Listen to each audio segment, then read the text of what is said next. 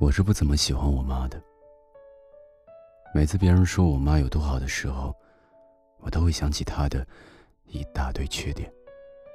她爱说谎，总是会在早上七点就来敲我的房门，告诉我八点了，要起床吃早餐了。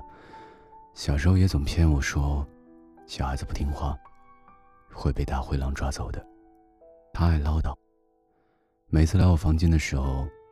都会一边收拾一边责怪我，不爱收拾，衣服扔的到处都是，好多话，我都不知道他到底要说多少遍，才是个头。上学的时候，他每天都说，让我好好学习，将来一定要考一个好大学。好不容易上了大学，他又开始四处张罗，让我上点心，找一份好工作。终于现在工作也稳定了，他又开始着急，为什么我还没有对象？了解我身边出现的每一个异性，是他每次给我打电话的必修课。他爱瞎操心，每天都会给我发一些莫名其妙的推送。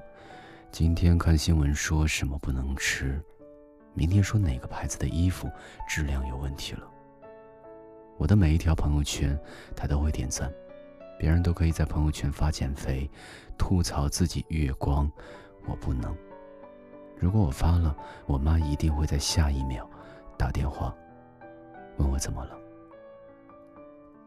曾经很长一段时间，我都怀疑他一点也不爱我，我也很少主动联系他，每次都是他打电话给我，匆匆忙忙叮嘱几句，就被我一句“工作忙，下次再说”打断了。但我知道，很多的下次都没下文了。我说的每一句“等一会儿”，都是无限期的。直到前些天，我偶然刷到我妈的朋友圈，写的是算命的和爷爷说，他能活到九十岁。爷爷笑着说：“没关系，还能见孙女、妻子，足够了。”我爷爷今年八十三岁，到九十岁一共七次。因为我在外地工作后，几乎都是到过年的时候才会回家一次。我总觉得什么都是可以等的，他可以等我赚钱了，给他买好看的衣服，却忘了不管多好的化妆品都抹不平他脸上的皱纹。我总想着等我有空了，我要带着他环游世界，却忘了再过十年。他可能腿脚不灵便，也就不愿意出远门了。我其实一直都知道，他催我找对象，是怕他不在身边，没人会替他照顾我。他在七点的时候骗我说八点了，是怕我没有按时吃早餐，胃病又犯了。只是不知道从什么时候开始。和这个世界上最爱我的人说一声谢谢，成了难以启齿的话。看到那条朋友圈的那个周末，我回了趟家，和以前一样，从我打电话告诉他的时候，就开始张罗要给我做什么吃的，要准备什么，到时候可以让我带着，甚至开始时刻给我播报家里的天气预报，生怕我下车的时候冻着。回家的那一天。他准备了一大桌吃的，我却吃的很少。我说我在减肥，早餐吃个鸡蛋和一根黄瓜就够了。家里没有黄瓜，要不就煮两个鸡蛋吧。第二天我起得很早，七点我准备去陪我爸晨练，却看到黄瓜已经切好摆在餐桌上。我家是小地方，离我家最近的超市六点半开门，离我家有十多分钟的路程。他一定是六点就出门，等着超市开门，就因为我随口说了一句想吃黄瓜。原来真正爱你的人，你一句无心的话，他都会记挂好久。我走的时候，他也只是照例把我的行李箱塞得满满当当，生怕我在外面吃不好，穿不暖。他还是和以前一样，什么都没说，但我知道。他从没说过一句爱我，却比这世上任何一个人爱我更多。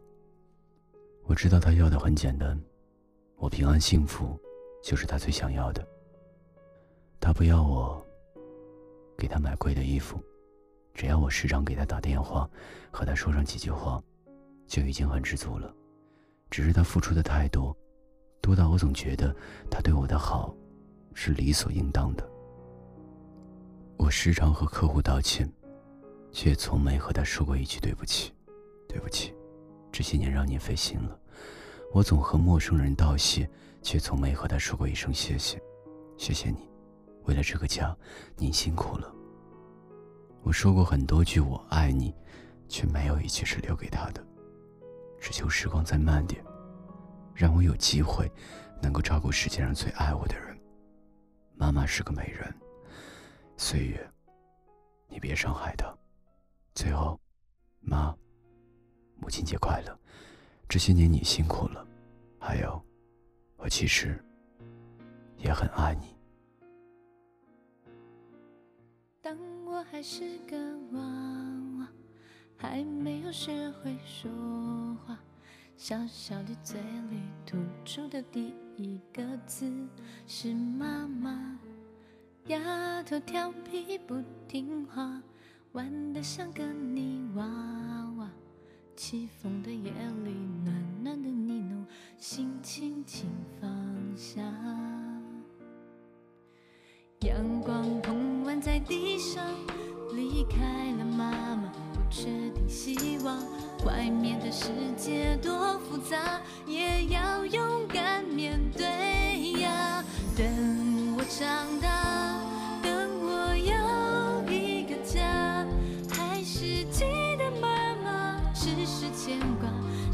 深的爱又开满花，我在长大，寻找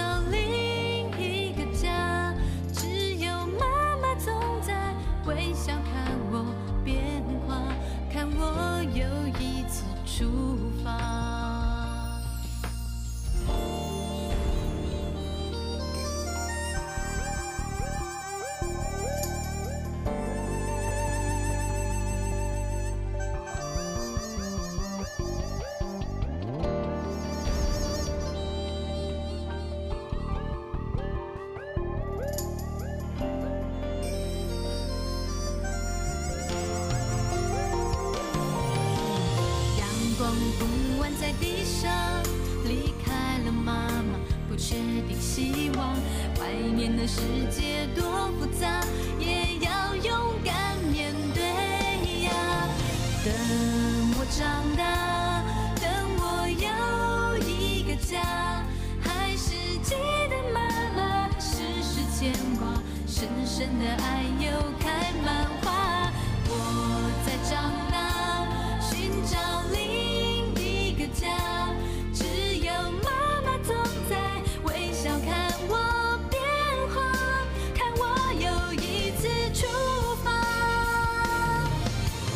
的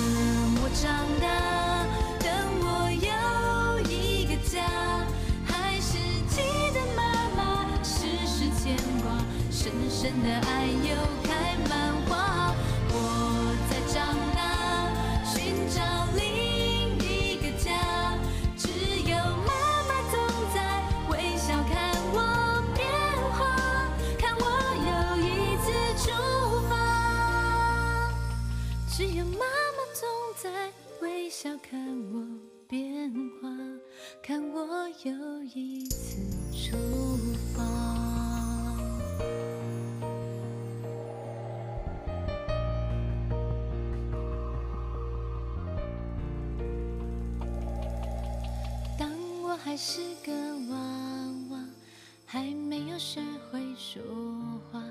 小小的嘴里吐出的第一个字是妈妈。